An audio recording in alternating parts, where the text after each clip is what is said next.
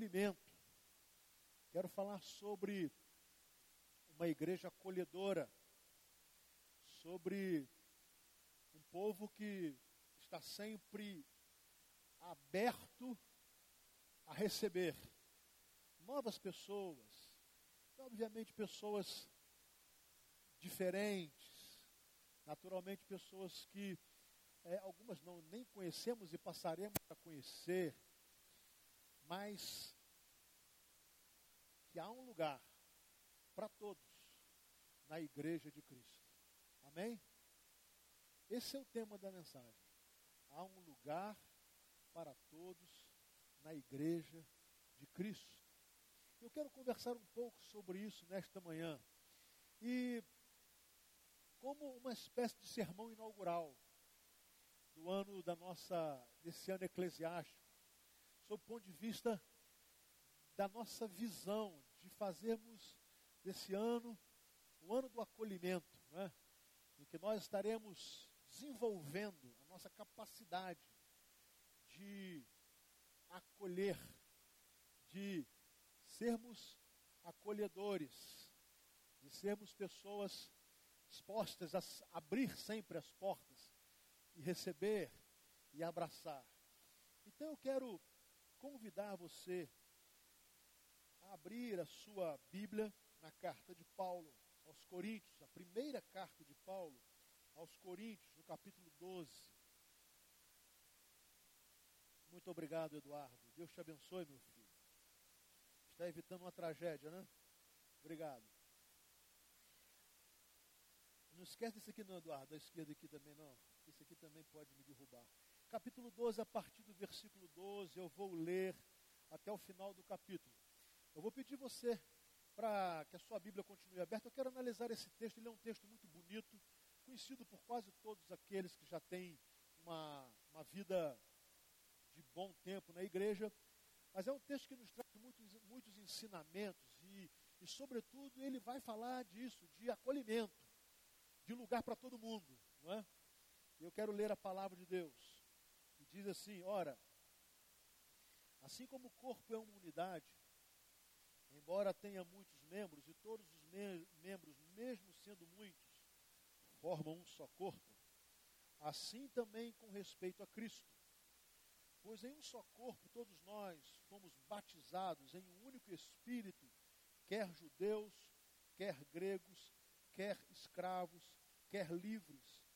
E a todos nós foi dado beber de um único Espírito. O corpo não é feito de um só membro, mas de muitos.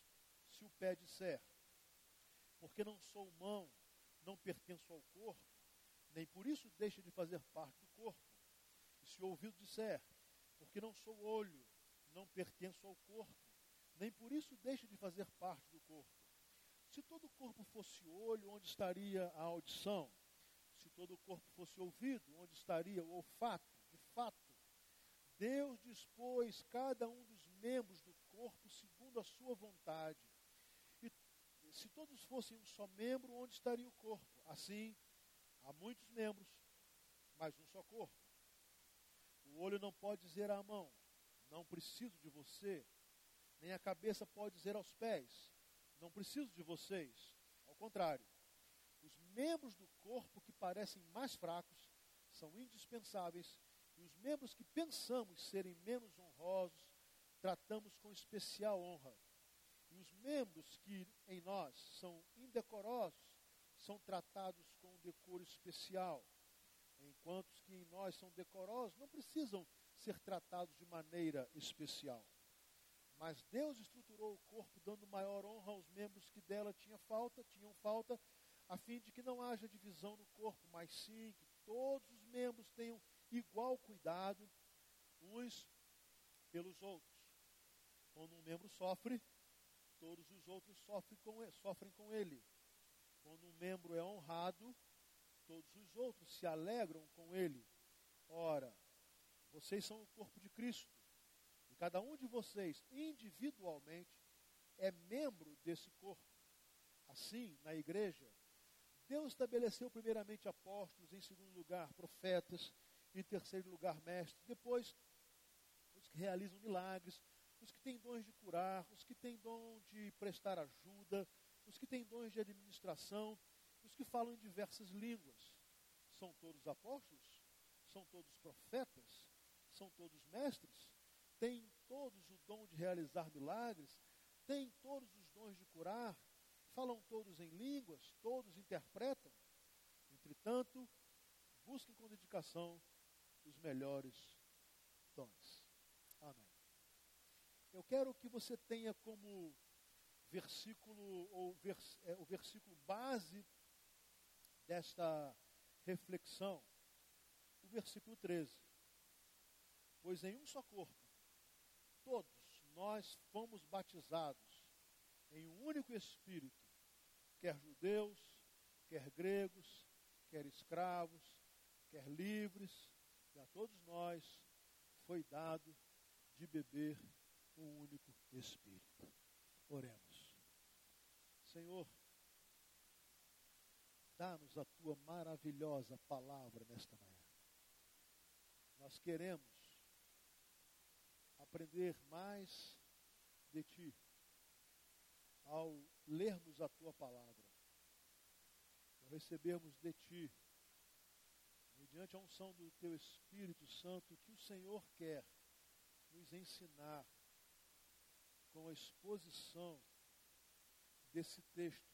Por isso, humildemente nós abrimos o nosso coração para que o Senhor nos ensine, nos fale, abra os nossos olhos, se possível for e se preciso for,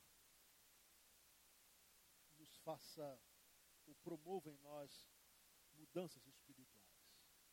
A tua palavra é inspirada, a tua palavra é verdadeira. E nós queremos ouvi-la nesta hora. Oramos em nome de Jesus. Amém. Meus irmãos, uma igreja acolhedora.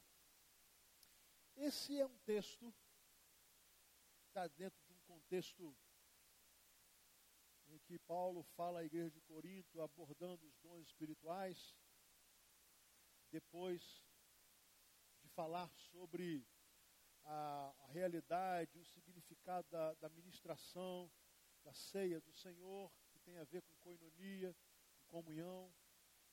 Então ele trata de comunhão, explica os dons, fala nesse texto que lemos de acolhimento, e no capítulo 3 ele fala sobre o maior de todos os dons, sobre a excelência do amor. E tudo isso com o propósito de trazer à igreja de Cristo uma visão de unidade e de acolhimento e de serviço. A abordagem que Paulo faz, a aplicação que ele faz da igreja, fazendo uma referência a um corpo, um corpo humano, meu corpo, seu corpo, esse funcionamento maravilhoso, essa obra majestosa de Deus ao nos criar. Esse ser maravilhoso chamado homem, criatura de Deus, que tem um funcionamento perfeito, que moldado por Deus, passou a existir de uma forma absolutamente maravilhosa e que não deve ter anomalias. E é por isso que qualquer anomalia em qualquer membros do nosso corpo traz enfermidades e que afeta todo o corpo. Paulo vai fazer essa, essa comparação, ele vai trazer a compreensão humana, fazendo essa análise do corpo humano, aplicando à igreja. Ou seja, nós somos como um corpo. Nós somos ou nós funcionamos ou devemos funcionar exatamente como deve funcionar o corpo humano.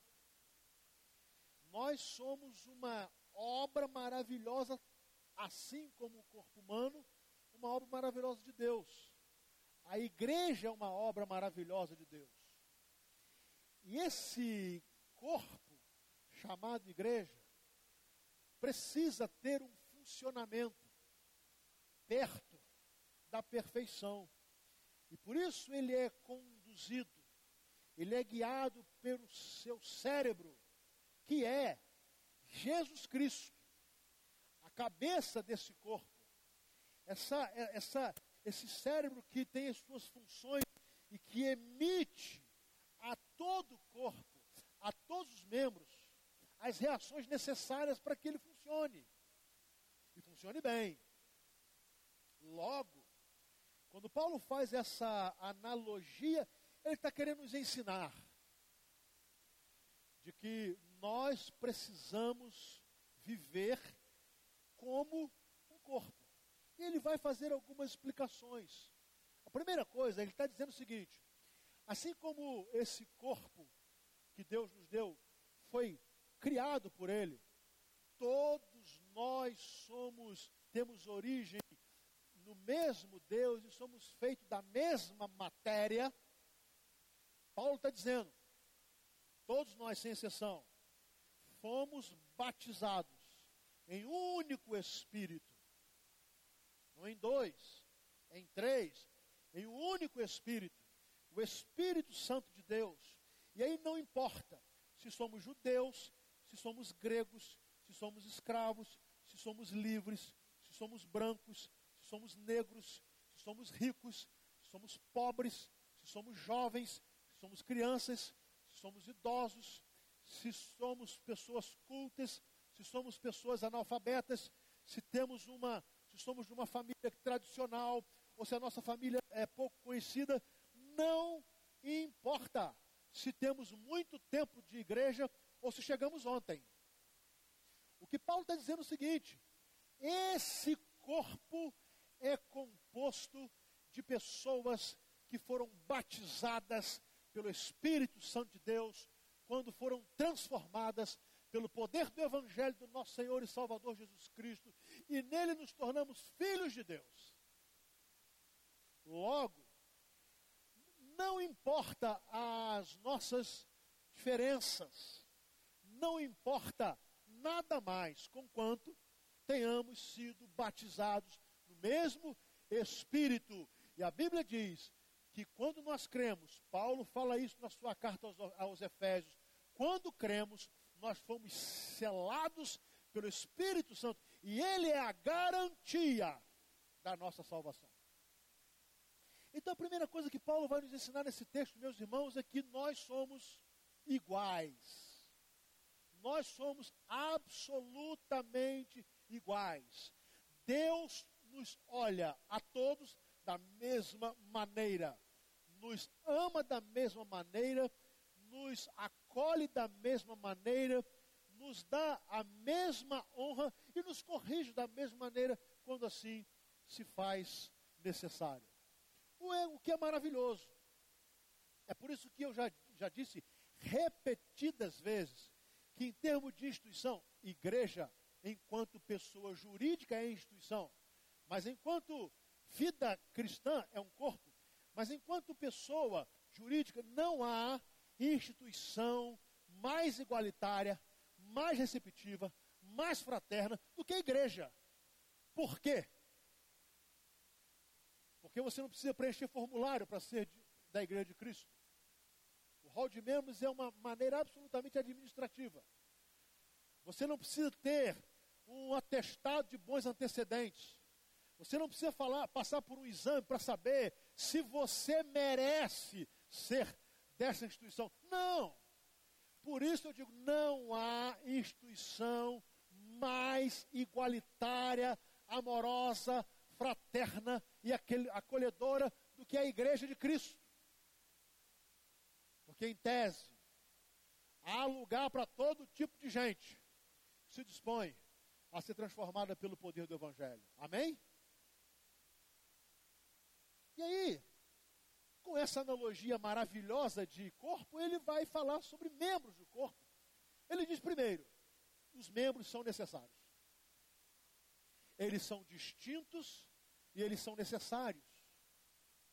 Não apenas são distintos, porque se eles fossem distintos tão somente, nós poderíamos considerar que alguns membros possam ser desnecessários. Mas ele diz que os membros são distintos e são necessários.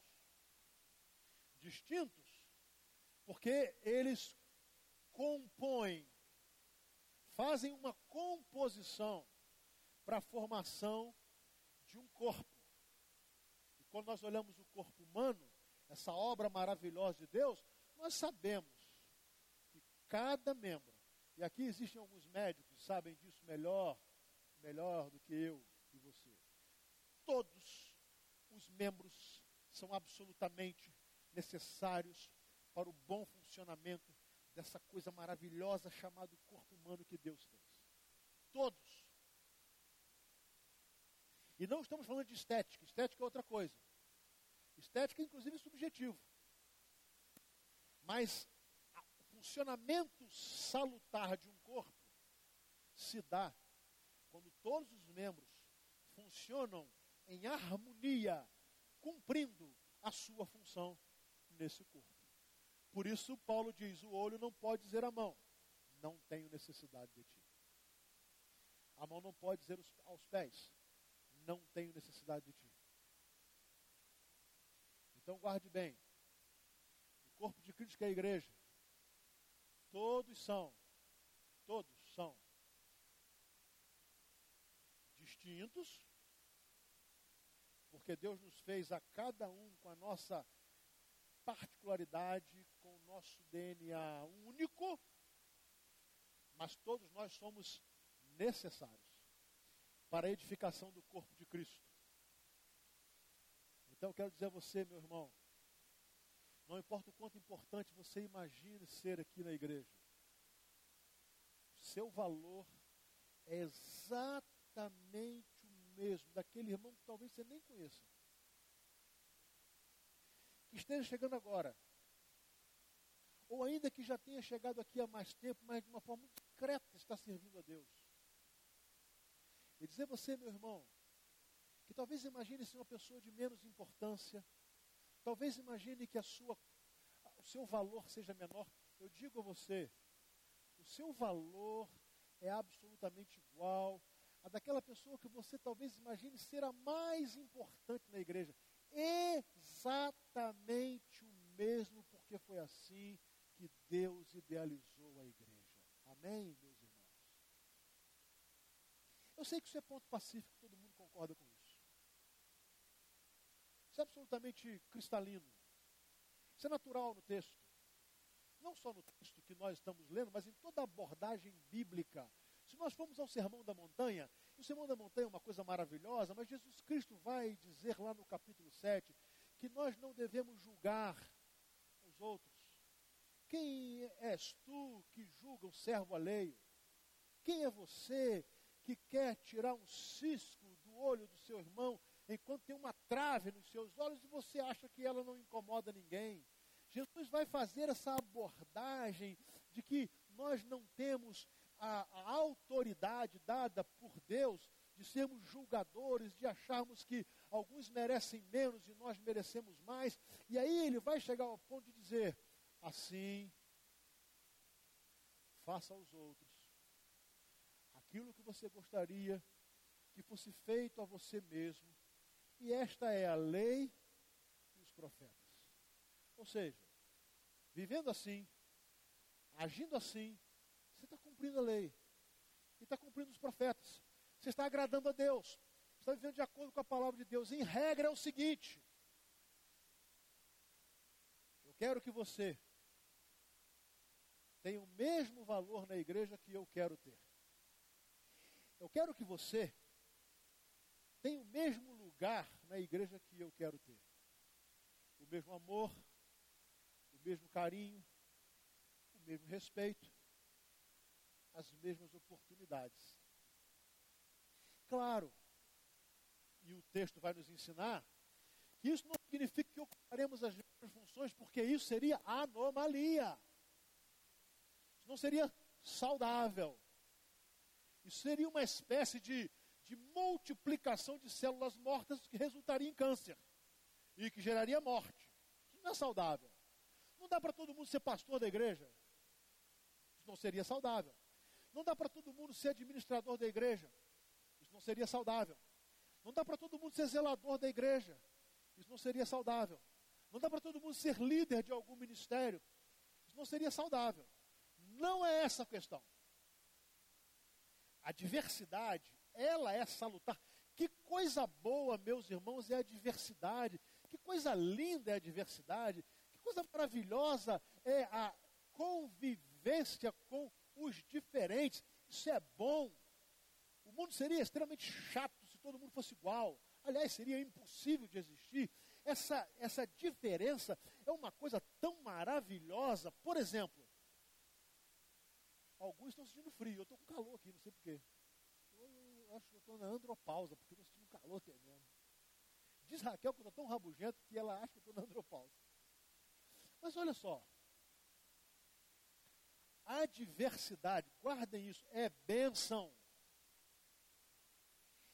É bênção porque faz o corpo funcionar melhor. E é bênção porque nos limita. Nos faz entender que nós não somos autossuficientes. E que nem somos suficientemente bons para não precisarmos do diferente. Que bom que tem um monte de gente diferente de mim aqui. Que coisa boa. Que bom que tem gente mais calma. Que bom que tem gente menos ansiosa do que eu. Que bom porque isso é necessário. Agora, meus irmãos, prestemos atenção em algo que o texto nos ensina. O Espírito Santo nos deu dons. Que coisa maravilhosa. O que significa que tem algo muito especial para que eu faça aqui. Tem um lugar para você. Há um ministério para você trabalhar. Tem espaço você pode servir a Deus. Deus te capacitou para isso. Logo, você é um membro necessário nesse corpo chamado Igreja de Jesus. Amém? Só tem uma coisa.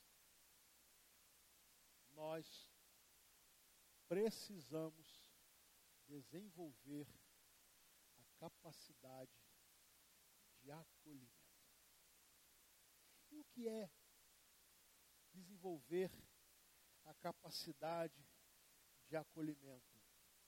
Não podemos achar que temos nem o direito e nem a capacidade de restringirmos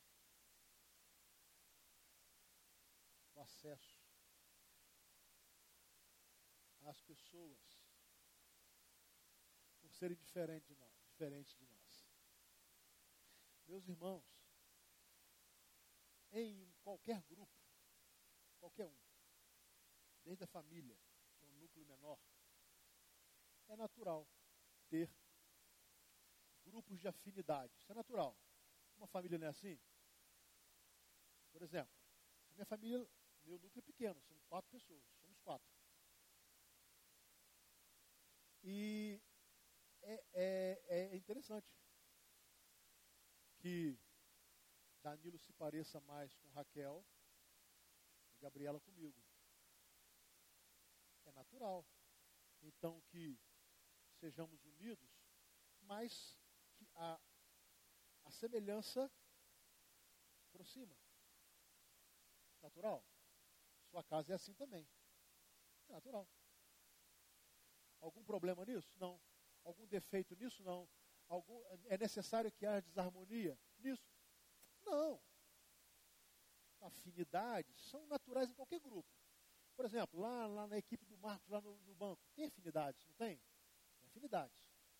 Não tem jeito. Tem afinidades. Lá no escritório lá do Cássio, tem afinidades. Não tem jeito, é assim. Lá na polícia, na delegacia, tem afinidades. Não é verdade? é assim. Isso é salutar. Isso não é problema. Isso é natural.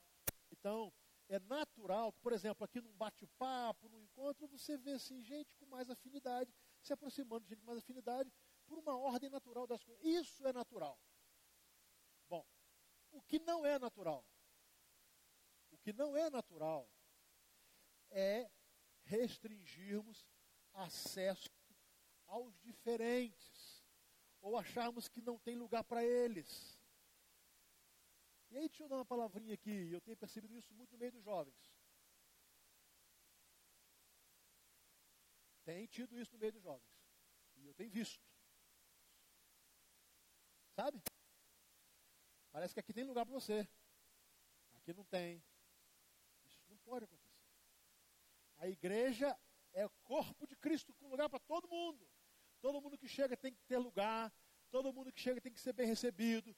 Todo mundo que chega tem que ver portas abertas. Todo mundo que chega tem que ser abraçado. Todo mundo chega tem que ser. Eu tenho visto alguns jovens que estão frequentando a nossa igreja aqui dominicalmente, que nenhum jovem se aproxima deles. Parece, você é bem-vindo, mas deixa a gente aqui com um grupinho fechado aqui que está melhor. Isso não é salutar, isso não é igreja. Aí vira clube. Aí não é igreja. Igreja é corpo de Cristo. Por isso que igreja não é uma instituição. Sob o ponto de vista espiritual, sob o ponto de vista humano, é uma pessoa jurídica. Só por necessidade social. Mas é corpo. Por isso que igreja não é Rotary Club, não é Lions, não é maçonaria. E eu não estou criticando. Essas instituições têm regras para você entrar. Formulário, vamos analisar se pode, se não pode se a gente acha que você merece que não. A igreja não é isso. A igreja é corpo de Cristo. Em princípio, na verdade, ninguém merece. Em princípio, ninguém merece ser da igreja de Jesus. Nem eu, o pastor titular da igreja, que acha que pode. Não, nem eu. Ninguém merece.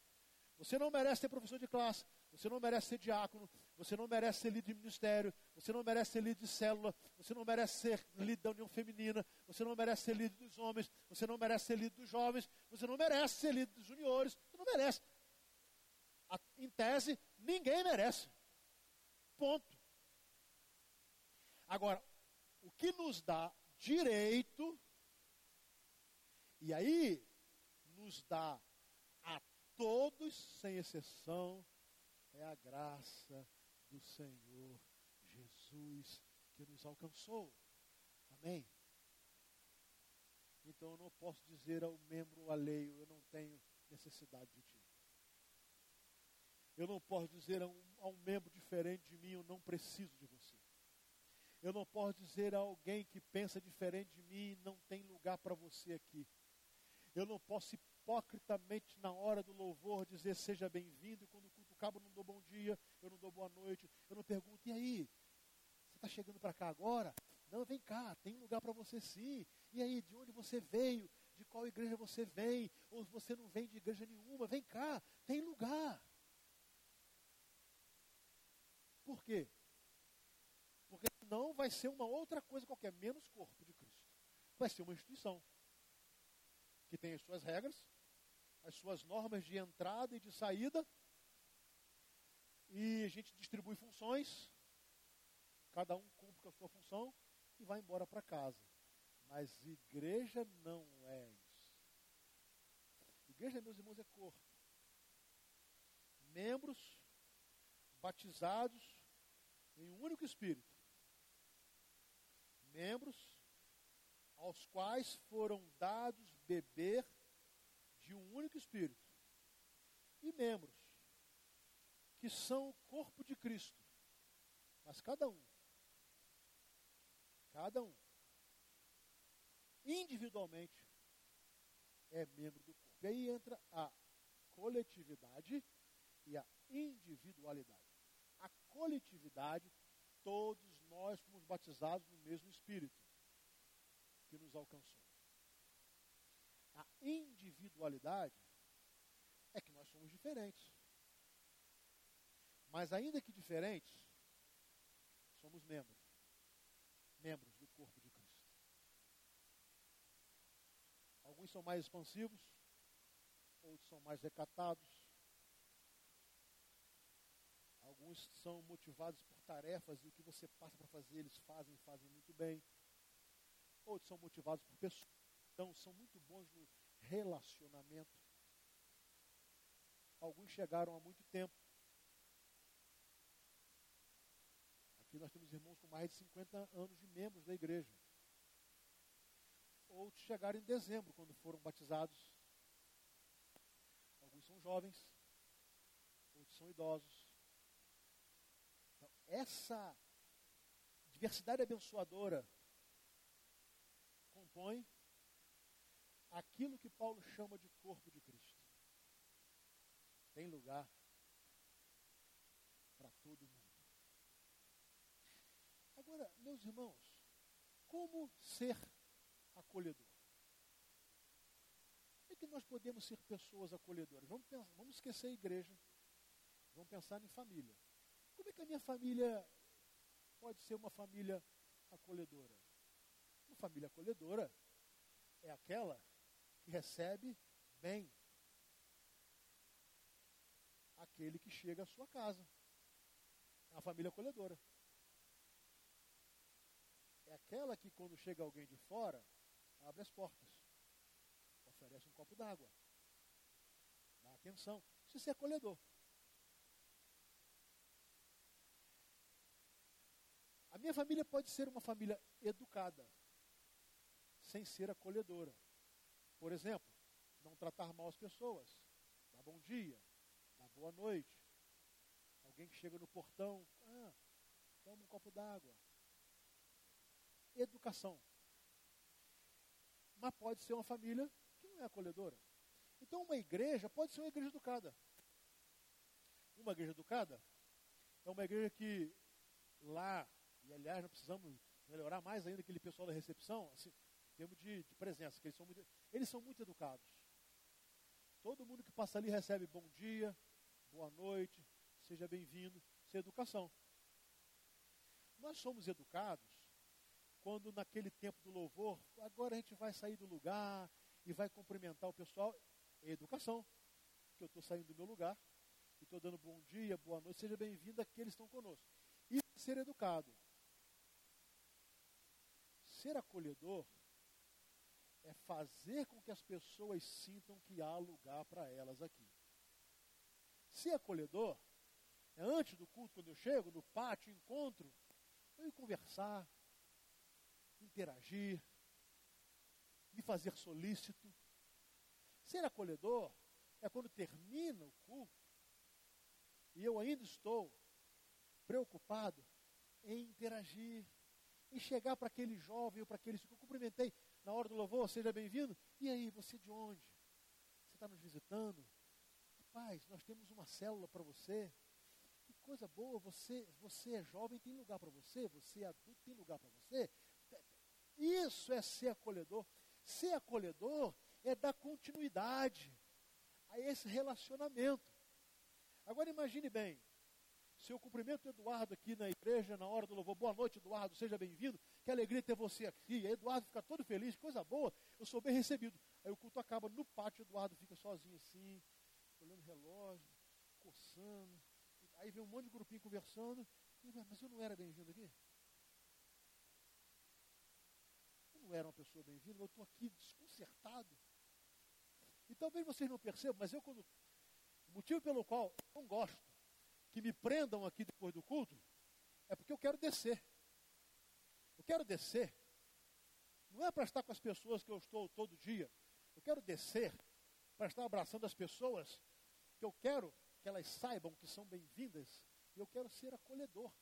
E às vezes eu desço a rampa, eu já vejo aquela rampa, o pátio cheio, e vejo grupos de afinidade, o que é saudável, mas que se esquecem de que tem mais gente. De que tem mais gente. Que precisa do sorriso, do abraço, chega para cá, vem aqui, tem lugar para você, que bom que você veio. E às vezes eu vejo no pátio algumas pessoas meio assim, desconcertadas, tipo assim, ai, o que, que eu faço agora? Percebem qual é a diferença de uma igreja educada para uma igreja acolhedora? Educados nós somos. Precisamos desenvolver, desenvolver a capacidade de sermos acolhedores. Porque é isso que vai trazer as pessoas para o nosso convívio. Que ninguém gosta de estar onde não se sente bem acolhido, não é? Claro, por exemplo, eu vou à sua casa, te fazer uma visita. Você me convida, eu chego. Aí você pensou, Eu chego lá na casa da Lourdes, e Lourdes me dá boa noite, que bom que o senhor veio, me deixa na sala e vai para o quarto, vai e fica para lá. Vou fazer? Joaquim vai estar dormindo e roncando com certeza. O que, que eu vou fazer naquela casa? Eu vou dizer assim, poxa vida, Lourdes é uma pessoa educada. Mas a minha presença não, não é tão desejada assim. Claro, gente. Se alguém chega na minha casa e eu dou bom dia, boa noite, sento, três minutos com ele, depois eu vou lá para dentro, e a pessoa fica ali na sala meio assim, o que, que é isso? Eu fui, em princípio, educado, mas eu nunca fui acolhedor. Assim é quando nós recebemos pessoas em nossa igreja. Somos educados, elas, puxa vida, que coisa boa, eles me deram um tremendo abraço na hora do culto, mas acabou o culto, vazou todo mundo, eu fiquei aqui no pátio, meio para lá, no tempo. Que, bom, eu não sou tão bem-vindo assim, vou procurar outro lugar para congregar. Meus irmãos, nós perdemos muitas pessoas por causa. Muitas pessoas. Não é por falta de educação, é por falta de acolhimento. Eu quero estar com aqueles que eu tenho afinidade. Então eu estou aqui. Olha, graças a Deus isso passou. Mas eu cheguei uma vez e falei para Raquel que eu não convidaria mais pregador de fora para vir na nossa igreja. Isso passou. Não convidaria mais. Por quê? Porque o pregador vinha, chegava, pregava. Se eu não tivesse grudado nele o tempo todo, ele ficava sozinho. Em alguns congressos nossos, tipo fazíamos em acampamentos, eu parei de chamar. Porque a gente convidava a pessoa e depois se eu não ficasse dando atenção o tempo todo, ninguém chegava. Medo de gente, não sei, medo de ser um ET, um negócio assim, né? Por que eu estou falando isso? Detalhes que fazem com que a pessoa tenha vontade de voltar. O problema não é vir a primeira vez, o problema é querer voltar voltar. Opa, como eu me senti bem aqui? Parece que eu sou importante para esse pessoal. Parece que tem lugar para mim. Percebem como as células têm feito diferença nisso, meus irmãos? Porque lá na sua célula, na sua casa, as pessoas chegam e são bem acolhidas. E elas voltam porque se sentiram acolhidas. E quando elas vêm à igreja, elas estão se sentindo acolhidas por quê? Porque aqui está a célula, o seu líder de célula, as pessoas que, opa, que bom que você está aqui, senta com a gente, vem aqui, você pode estar conosco, que coisa boa. Isso é ser uma igreja acolhedora. Eu quero terminar dizendo, na conclusão dessa reflexão do texto, primeiro, igreja é corpo de Cristo. Todos têm lugar que são necessários. Com a mesma importância. Segundo, a igreja precisa ser acolhedora. Todos foram batizados no mesmo Espírito. Relacionamento fundamental todo mundo que chega num lugar estranho, claro, fica meio assim. Primeiro dia de aula é difícil para todo mundo, primeiro dia de trabalho é difícil para todo mundo, não é? Primeiro dia que você vai conhecer o pai da sua namorada, é quase que é melhor morrer. Né? Diz Gabriela namorado dela, quando conhecer, chegou em casa tremendo. É bom que trema mesmo, né, Gabriela? Chegou tremendo meu corpo. Ele diz ele, a Gabriel, quando ele ouviu a minha voz, rapaz, eu não sabia disso. O coração dele quase que saiu pela boca. Mas é bom que seja assim. Mas não é assim? Todo lugar que você chega e é diferente, você chega escabriado. Eu vou ser bem acolhido ou não? Na igreja é a mesma coisa. Olha só, a nossa igreja é grande, gente. Né? Para a cidade interior, a nossa igreja é enorme. Para a realidade interior, a nossa igreja é enorme. Você tem que entender, qualquer convidado nosso que chega aqui, ele chega meio que tremendo. Claro. Ele senta, conhece pouca gente. Lembra de você, Cristiane, quando vinha na igreja? Cristiane quase morria. Quando eu fazia apelo, ela quase escondia debaixo do banco. Ah, meu Deus, vai que alguém me chama lá na frente. É assim, natural. Agora imagina, coisa boa é chegar, receber um sorriso, um abraço. Do início ao fim. Né? Do início ao fim. Até depois do fim. Sabe? Puxa vida, eu fui muito bem acolhida. E aí eu preciso dizer uma coisa, que eu tenho pena dos, muitas dos irmãos que trabalham na recepção. Quando a igreja está lotada, eles trazem um convidado para sentar e pedem para que o irmão chegue para lá, e tem irmãos que fazem cara feia. E aí eu tenho que ser real. Esses são aqueles que têm mais tempo de igreja. Que eu acho que eles compraram o banco para eles.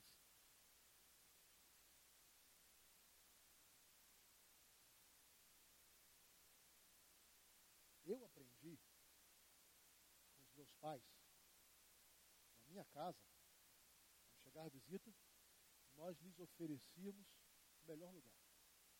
Aliás, eu aprendi esse hábito, Raquel, também. Na nossa casa nós temos um hábito. Quando vem visita de fora lá, que vai dormir lá em casa, um casal, a gente dá a nossa cama.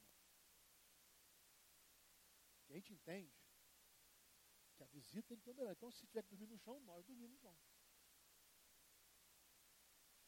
Agora, na igreja, quando qualquer convidado chega, ele que tem que ter o melhor lugar mesmo, é você não, meu irmão. Ah, mas eu sou daqui a 50 anos, que coisa boa. Já deu tempo de você aprender a ficar em pé quando chega gente de fora. Já deveria ter dado tempo. Né? Porque eu aprendi que o melhor lugar oferecemos aos convidados. Na minha casa é assim. Na sua casa você faz isso. A igreja é casa de Deus. As pessoas, quando chegam, precisam ser tratadas como reis e rainhas. Como filhos por isso eu gostaria que esse ano, meus irmãos, tivesse a marca da nossa igreja como o ano do acolhimento. Sabe o que eu queria pedir a você? O sermão terminou, tá, gente? Você não fala que estou demorando muito, o sermão terminou, amém. Deus nos abençoe. Agora vem o conselho.